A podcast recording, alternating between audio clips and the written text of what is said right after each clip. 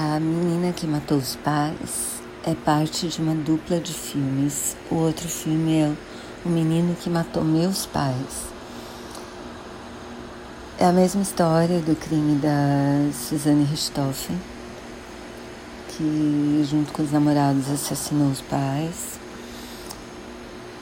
Só que pela visão que, dos depoimentos dela.